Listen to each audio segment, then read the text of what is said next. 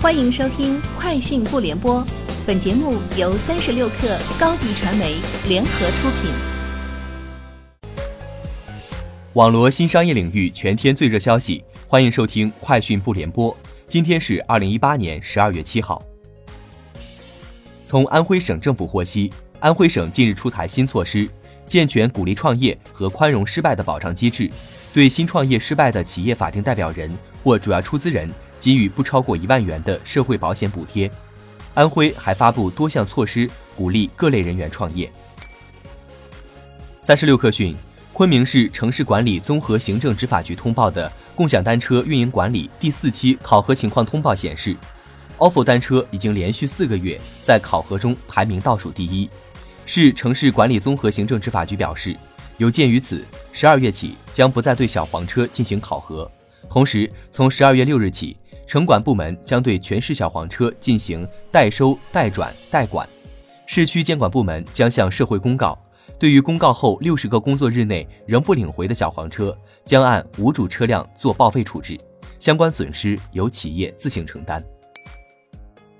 今日外媒报道，华为任命现任董事长梁华暂时代行集团 CFO 职责，及梁华代行孟晚舟职务。华为内部人士表示。暂未接到相关部门明确的任命答复，内部系统中也未查到网传的任命通知文件。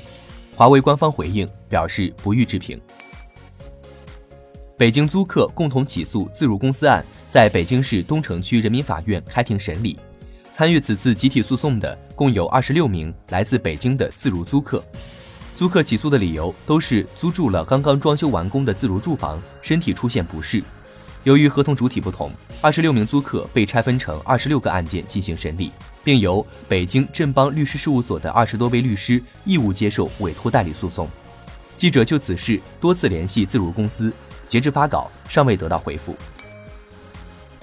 针对京东金融 APP 被下架，京东金融回应称，二零一八年十二月七号上午，苹果手机用户在 App Store 市场上遇到了无法下载京东金融 APP 的情况。我们已经和苹果官方取得联系，核实具体情况，排查原因后尽快恢复下载。建议搜索并下载京东金融抢先版使用，安卓应用商店下载不受影响。乐视控股旗下一笔重要的地产资产将被拍卖。记者今天自委托机构人士处获悉，受北京三中院委托，将于二零一九年一月七号至一月八号拍卖乐视控股持有的北京财富时代置业有限公司的全部股权。该笔资产起拍价二十三亿元，系第一次拍卖。谷歌一名员工本周犯下胖手指错误，在培训过程中输入错误密钥，将虚拟广告发送给大量的网页和应用程序，持续时间约四十五分钟。业内人士预估，这起事件使谷歌损失一千万美元。维多利亚的秘密二零一八年度大秀电视收视率创历史新低。从去年的五百三十七万人次下滑至三百二十七万人次，其二零一一年巅峰时期的观看人数高达一千零三十万人次，今年的数据不及巅峰期的三分之一。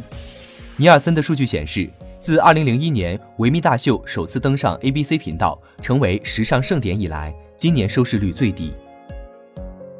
以上就是本期节目的全部内容，下周见。欢迎添加克星电台微信号，微信搜索“克星电台”的全拼，加入我们的社群，一起交流成长。高迪传媒，我们制造影响力。商务合作，请关注公众号“高迪传媒”。